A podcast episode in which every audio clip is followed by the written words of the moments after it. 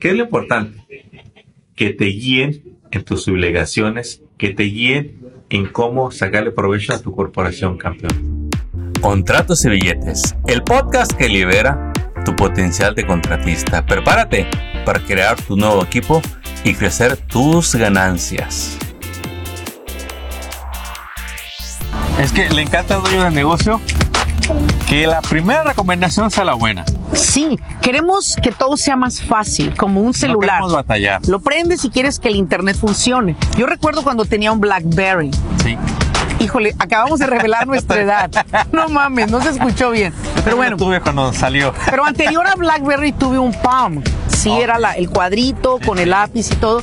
Entonces era tan funcional todo eso, pero siempre batallábamos en el Internet. No había tanta rapidez en el Internet. Entonces ahora que tenemos un teléfono que es súper rápido para el Internet, estamos muy contentos.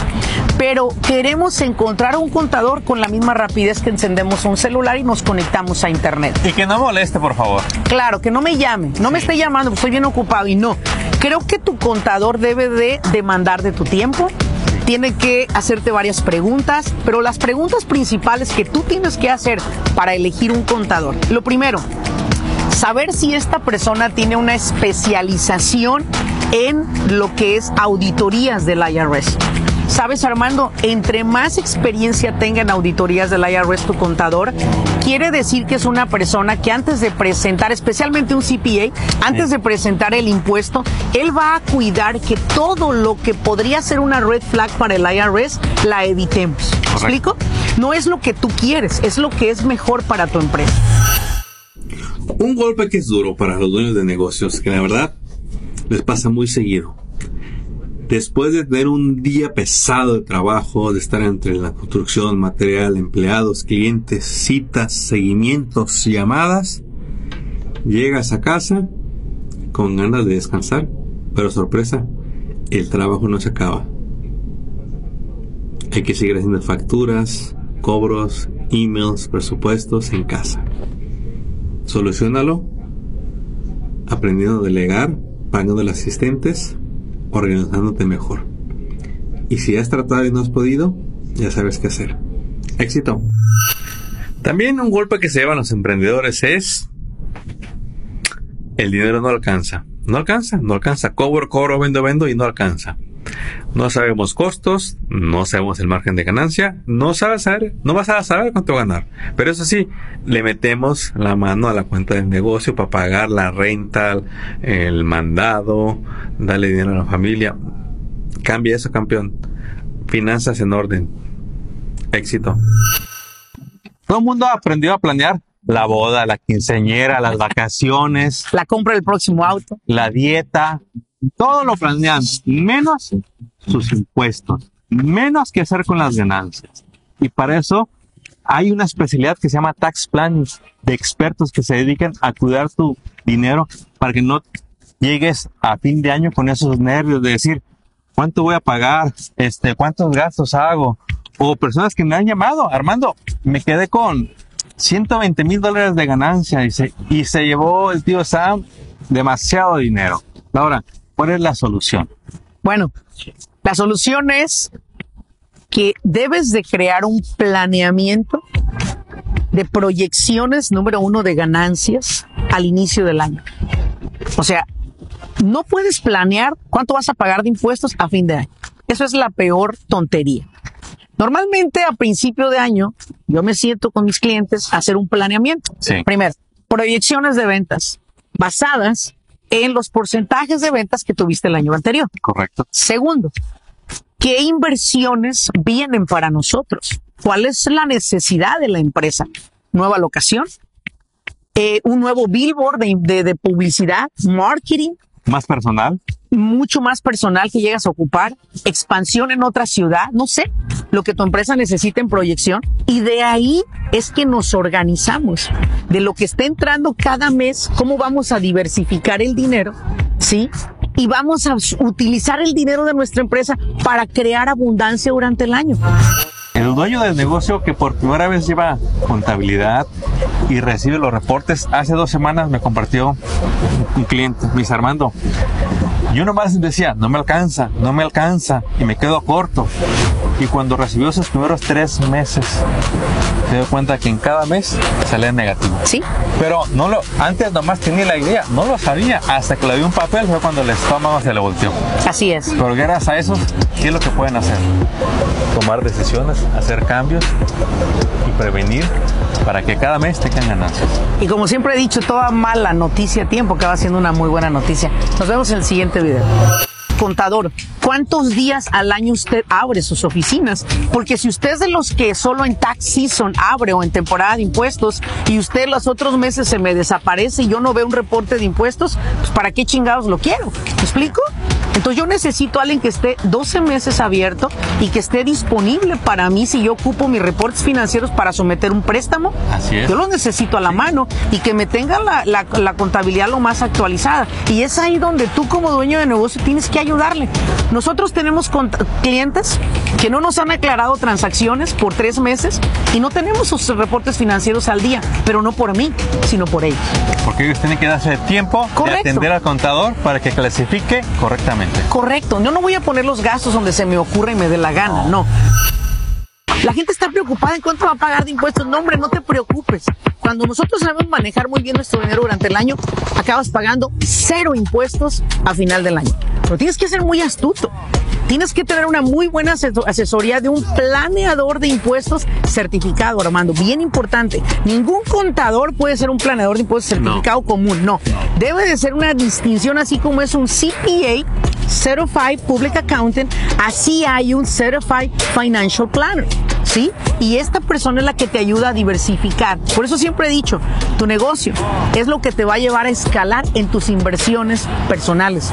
Si sabes usarlo y si sabes invertir correctamente tu dinero. Y bien importante, hacer ese tax planning no es barato. No. Pero lo que es caro es no hacerlo. Es no hacerlo. Porque van a pagar demasiado impuesto. Si te quedaron 120 mil dólares, estás preocupado porque vas a pagar un impuesto de 30, 40 mil dólares. Cuando un financial planner te viene costando 6 mil dólares su asesoría. Hello, ¿qué te conviene más? Saca números. Los números no engañan, es muy sencillo. Pague usted el precio porque los intereses están al 100 por uno. Nos vemos en el siguiente video. Aquí estamos con el tremendo Lino. Lino, no se ponga nervioso, esto está tranquilo. Este, queremos que le compartas a nuestra audiencia eh, la diferencia entre seguir solo o decidirse irse a asesorar, Lino. ¿Cómo te sentiste en las ase- asesorías que tuviste ahorita?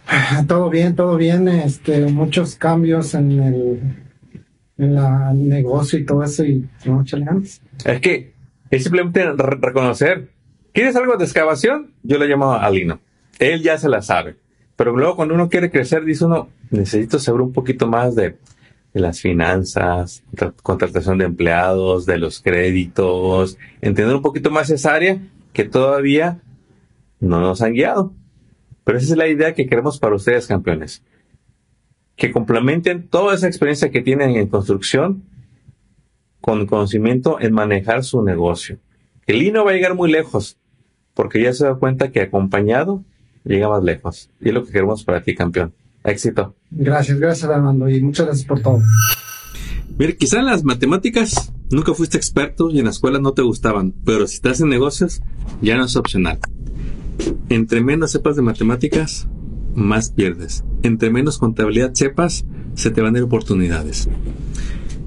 Está bien que lleves tu control, pero tienes que asociarte con un contador para que le saques provecho a ese dinero que entra a la compañía. ¿Sí?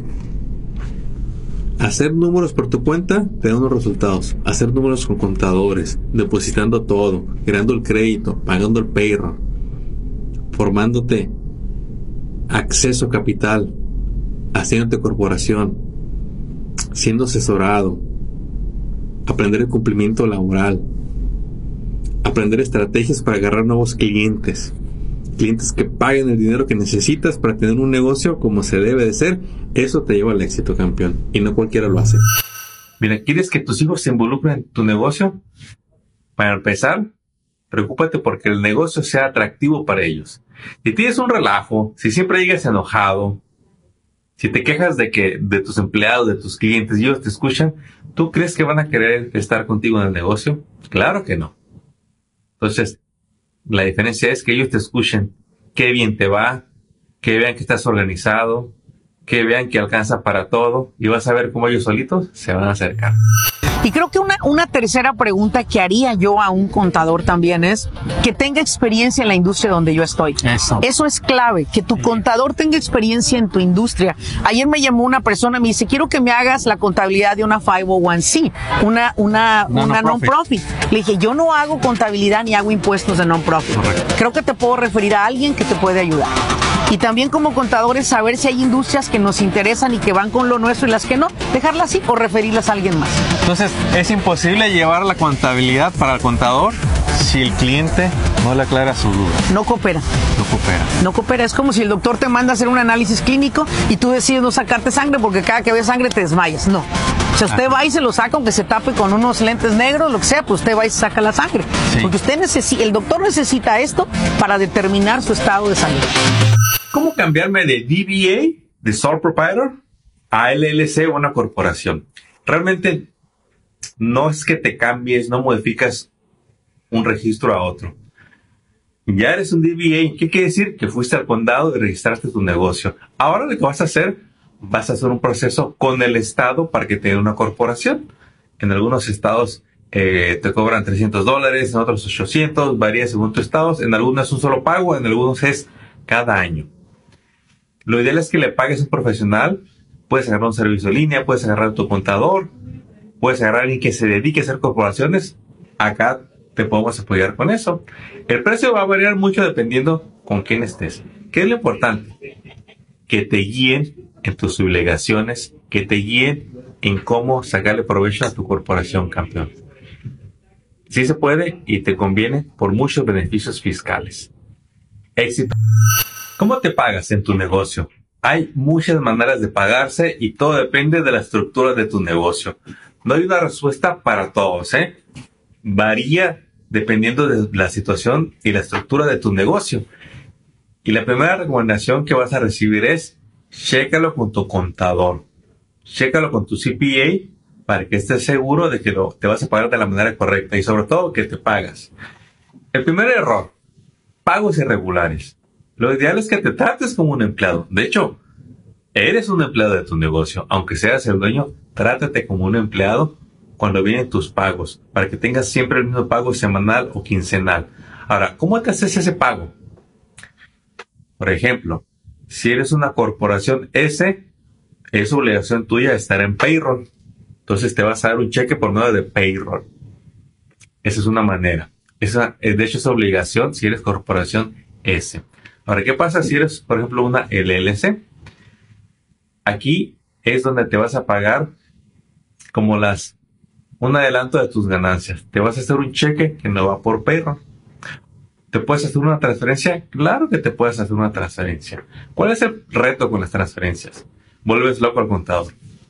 No vas a ver si esa transferencia es un pago para ti o de otra cosa. Eh, se puede confundir. Y más si le haces transferencias a más personas.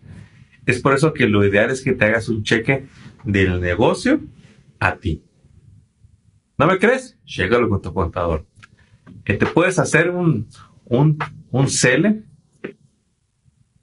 otra vez. Depende de la estructura de tu negocio.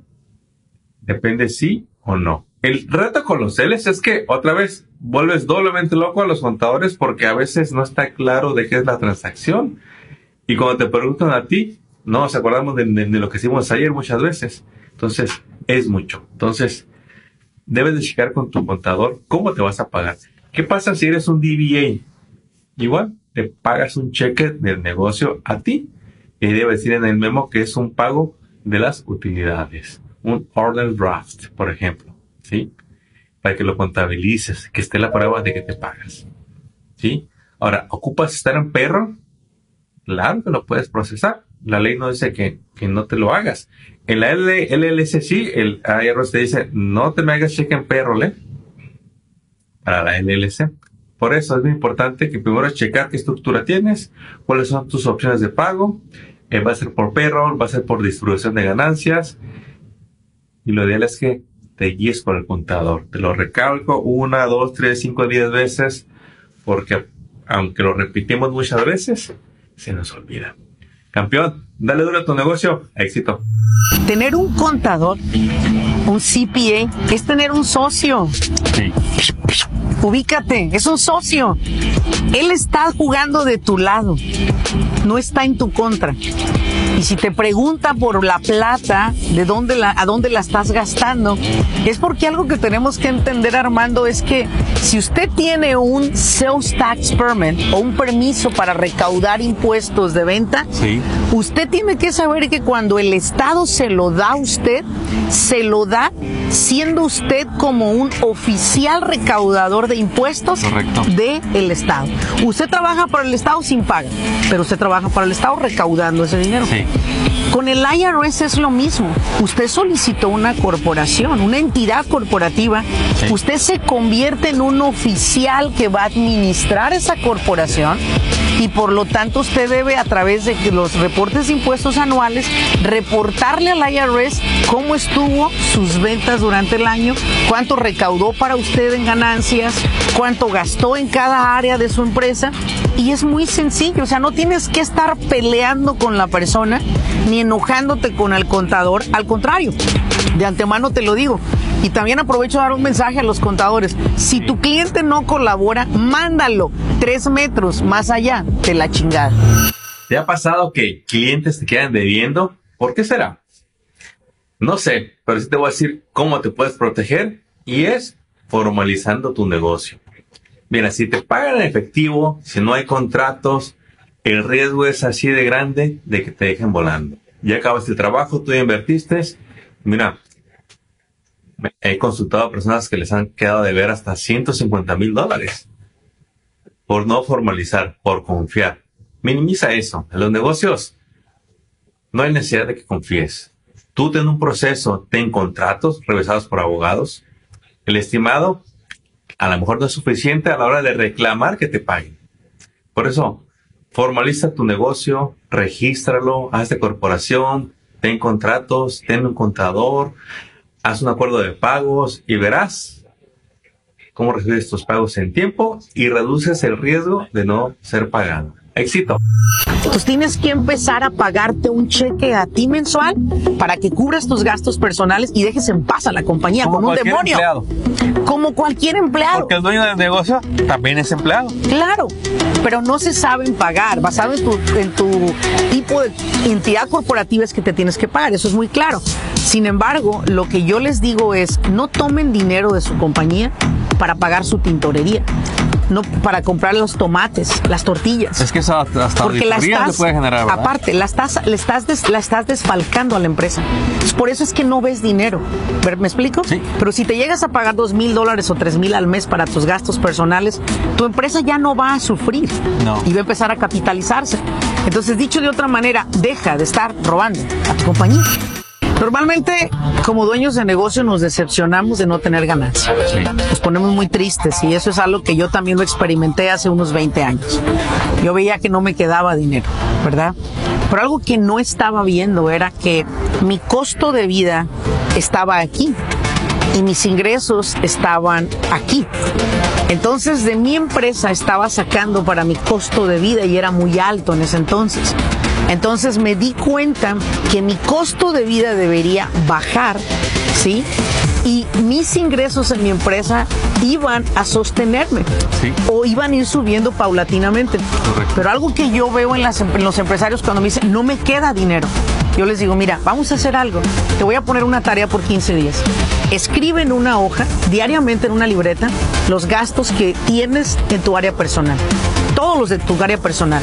Los gastitos hormigas, la cafetería de Starbucks, el desayuno, el lonche, la tintorería, todos los gastos Si abrió la personales. tarjeta, tiene que anotar. Todo, todo, todo. Y cuando lo veas a fin de dos semanas, vas a darte cuenta cuánto gastas. Y de esos gastos te vas a dar cuenta cuántos los haces con tu tarjeta de negocio y con tu tarjeta personal. Y te vas a dar cuenta que la mayoría son por tu tarjeta de negocio, no personal. Pero son gastos personales. Entonces te estás chingando el dinero de tu compañía en tu vida personal.